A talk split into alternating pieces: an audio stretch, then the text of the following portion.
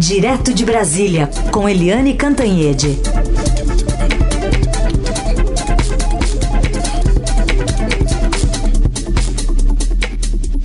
Oi, Eliane, bom dia. Bom dia, Raíssen, Carolina, ouvintes.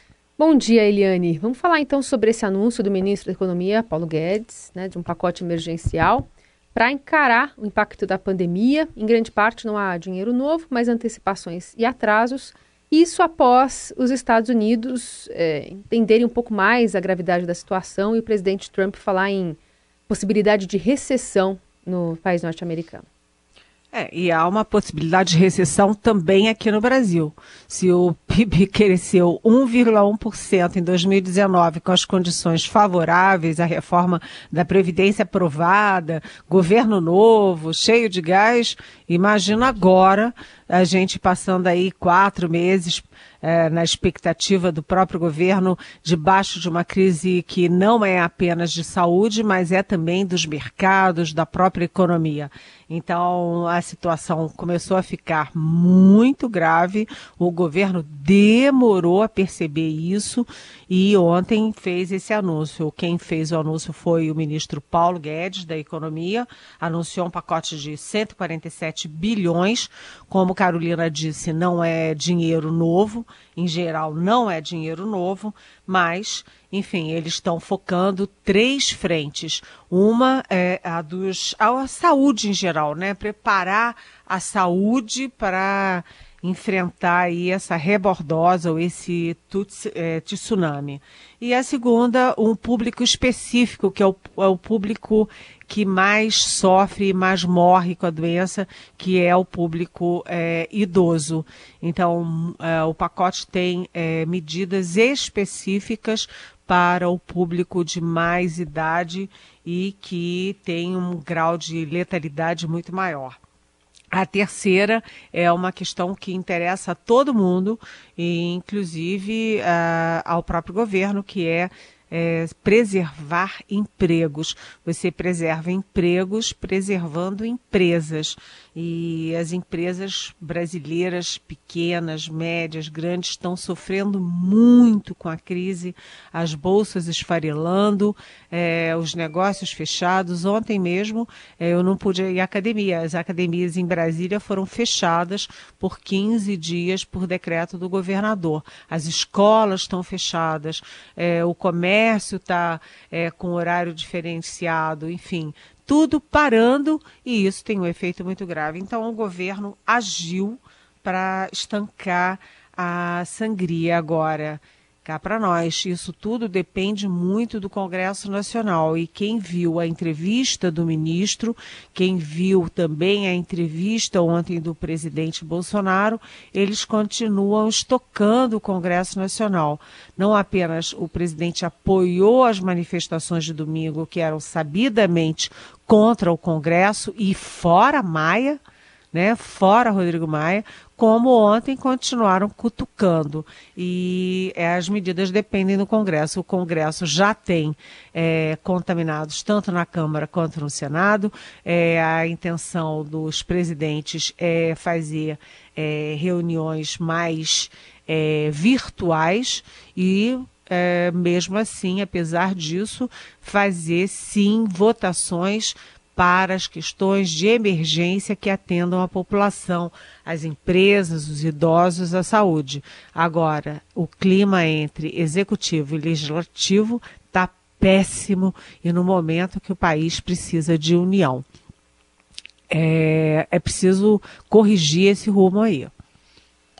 Bom, a gente vai aguardar possíveis novas medidas né, que devem ser anunciadas e acompanhar os mercados também mais uma vez ao longo desta segunda-feira. Só, só para lembrar, Eliane, a gente tem um áudio aí do ministro Paulo Guedes. Ele tinha dito lá na Fiesp, é, dia 5 de março, a gente foi resgatar aqui, é, que o dólar só chegaria a 5 reais. Alguém perguntou, né? O dólar naquele dia estava 4,65 e aí alguém perguntou lá, puxa, mas tá beirando 5, ele falou que só chegaria aos 5 se, se ele fizesse muita besteira. Vamos ver. Isso aí era absolutamente previsível. Você fala, pô, mas está indo para 4,30, está indo para 4,40. Tem exagero? Bom, tem o, coronavírus, tem o coronavírus, tem a desaceleração da economia mundial, ter a incerteza, havia incerteza, o que vocês estavam dizendo um, dois dias atrás? Está havendo um choque entre o Congresso e o presidente, não está havendo coordenação política, está havendo isso, está havendo aquilo. Quer dizer, o que eu estou dizendo é o seguinte: é um câmbio que flutua. Se você fizer muita besteira, ele pode ir para esse nível. Se você fizer muita coisa certa, ele pode descer. Então tá aí, só para contextualizar, ontem fechou em R$ 5,05 o dólar, né, Helene? Pois é, o dólar disparou.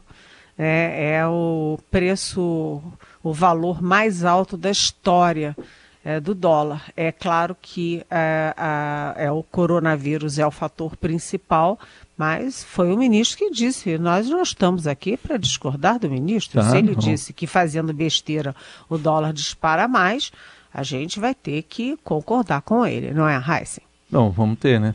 Falou isso dia 5 de março, estamos dando um botão aqui, apertando um atualizar em 17 de março. O Eliane, e esse gabinete de crise aí que foi criado lá no Planalto agora para centralizar o monitoramento, é, não tem o ministro no comando, o ministro Mandetta? Pois é, né? Lê-se hoje no Estadão algo que ontem já tinha, assim, já pairava no ar em Brasília, além do vírus, que era a questão do ciúme do presidente Jair Bolsonaro com o brilho do ministro Luiz Henrique Mandetta. Ou seja, é, é aquela história, o Mandetta está se tornando um novo é, Sérgio Moro. Ele põe as asinhas de fora e o Bolsonaro vai lá cortar as asinhas dele. O Mandetta tem feito um bom trabalho. Ele passou o primeiro ano muito discreto, ninguém sabia nem o nome do ministro de, da, da Saúde, estava bem discreto, bem é, no canto dele, mas quando veio a, o coronavírus, quando a, a, o risco emergiu, ele emergiu junto, emergiu bem. É um cara que se expressa bem, que é didático, que é tranquilo e que está é, tá deixando as questões políticas, partidárias, ideológicas de lado. Por exemplo, tem tido uma boa relação com o, com o governador Dória de São Paulo, tem tido boas relações com o governo Witzel do Rio de Janeiro, e a gente lembra que tanto Dória quanto Witzel têm aí dificuldades, batem de frente com o governo Bolsonaro e com o próprio presidente Bolsonaro. Mas, enfim, o mérito do Mandetta está ah, trabalhando contra o Mandetta, porque o presidente está com ciúme. E aí o presidente criou é, o presidente, não, o governo, né, enfim, criou um gabinete de crise para acompanhar as ações e monitorar os casos, etc., do, do coronavírus, e isso não vai ficar com uma deta, vai ficar no, na Casa Civil com o novo chefe da Casa Civil, general Braga Neto. Enfim, está é, tá criado esse gabinete de crise e está criada uma crise entre o presidente e o ministro que mais desponta e desponta bem e dá boas notícias para o governo, que é o ministro da Saúde. No momento em que o ministro da Saúde precisa tranquilidade, precisa segurança e precisa apoio para fazer o que ele tem que fazer porque a crise é braba e não dá para ter ciúminho a essa altura do campeonato.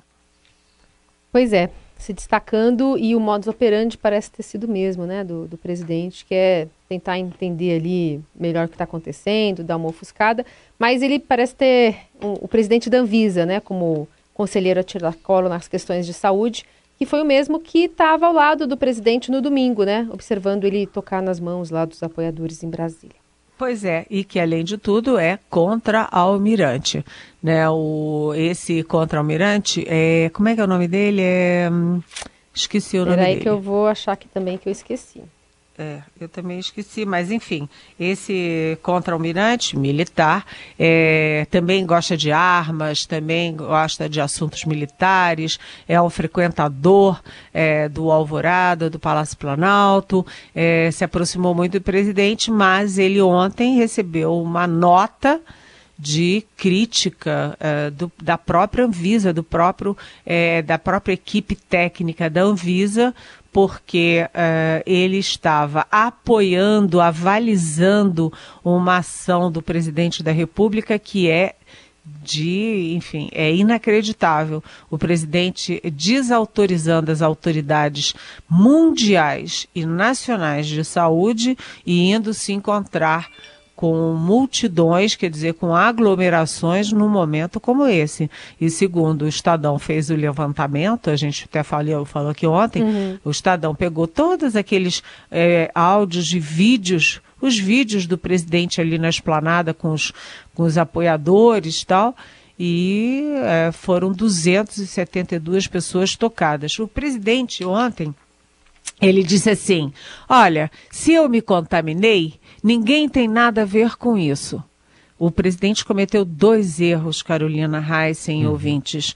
Primeiro, é, todo mundo tem a ver sim com a saúde do presidente. O presidente não é um cidadão, o presidente é a autoridade pública número um, portanto, ele deve é, resposta e de, deve é, deveres, tem deveres com o público, né? Então, é, ele errou aí. E segundo, o problema não era ele ser contaminado só. O problema era ele contaminar 272 pessoas Quantas pessoas 272 podem contaminar? Olha o efeito multiplicador.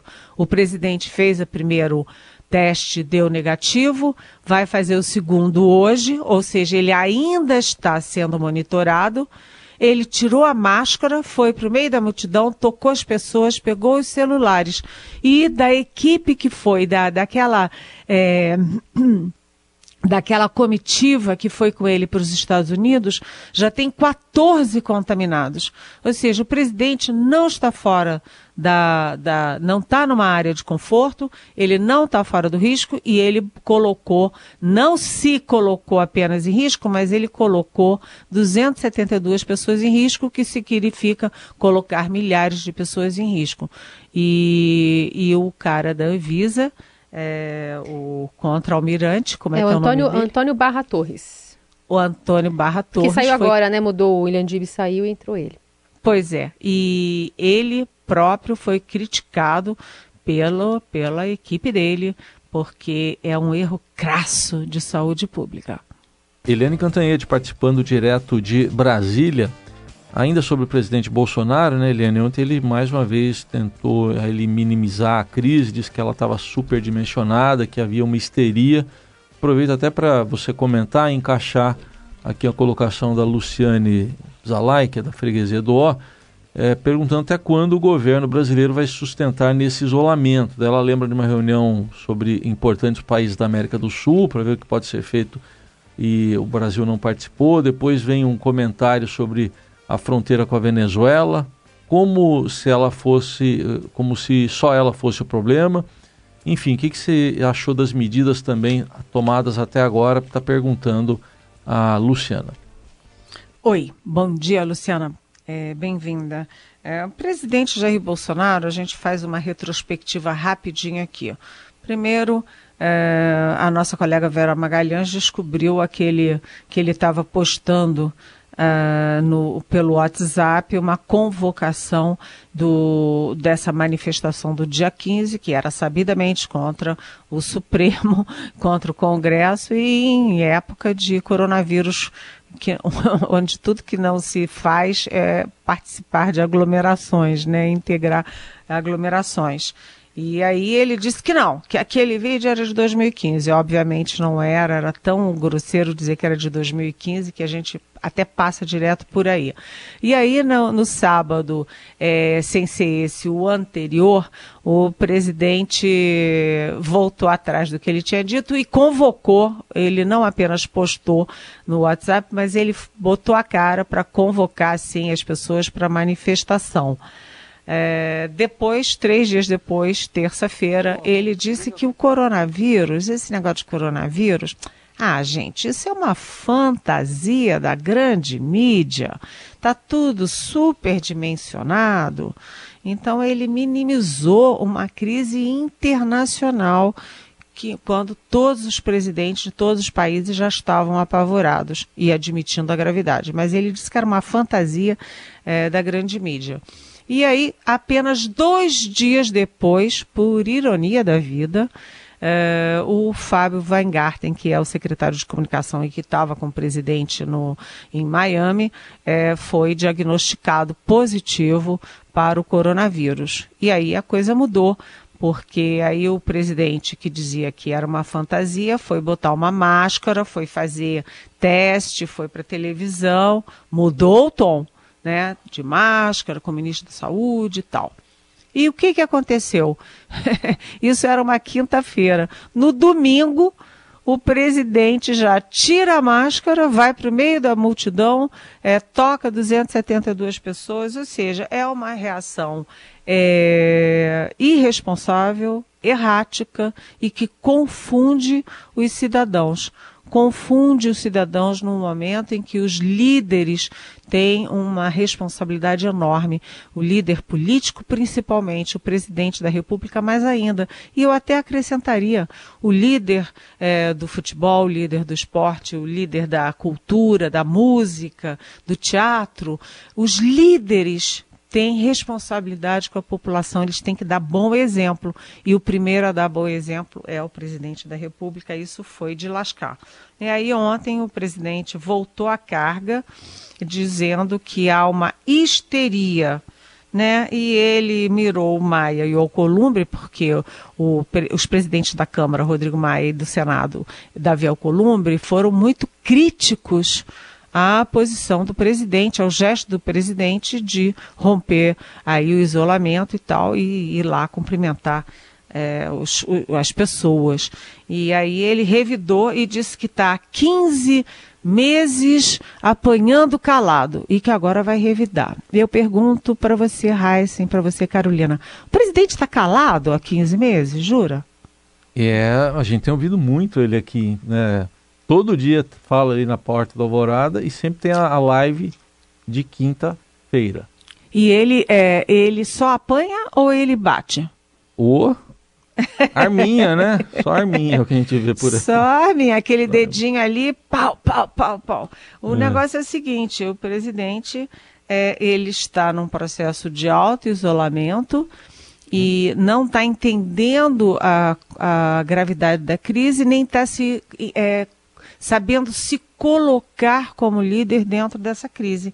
E aí ontem, como disse a Luciana, é, teve uma reunião, uma videoconferência de todos os presidentes da América do Sul, exceto o indigitado Nicolás Maduro da Venezuela e o presidente Jair Bolsonaro não compareceu e delegou para o chanceler Ernesto Araújo. Ou seja, o presidente da República está é, enfim, é, saltitante, vai lá, ri, cumprimenta os, os, os apoiadores, ele está num mundo paralelo, enquanto ontem o Donald Trump deu um tom uh, bastante grave, o Macron da França um tom bastante grave, a Michelle Bachelet um tom bastante grave, os grandes líderes mundiais todos é, dando a, a, densidade desse momento. E o presidente está aqui brigando com o presidente da Câmara, é, saltitante, cumprimentando pessoas e não participando da reunião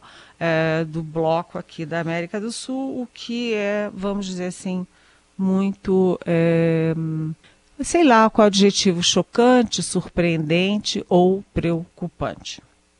É isso. É, é. é isso. No tocante a isso, é isso. É isso, é isso. E a gente torce hoje, deseja ao presidente que o teste dele, o segundo teste, dê negativo. Ele mesmo diz que está se sentindo bem, que está tendo uma está uh, tendo uma vida normal e tal, e a gente torce, o país inteiro torce para que o teste dê negativo novamente e que ele possa se, é, enfim, mergulhar na, na liderança desse processo para a gente sair o menos machucado possível dessa crise. Eliane Cadenha de volta amanhã aqui no Jornal Dourado. Obrigada, Eliane. Até amanhã. Beijão.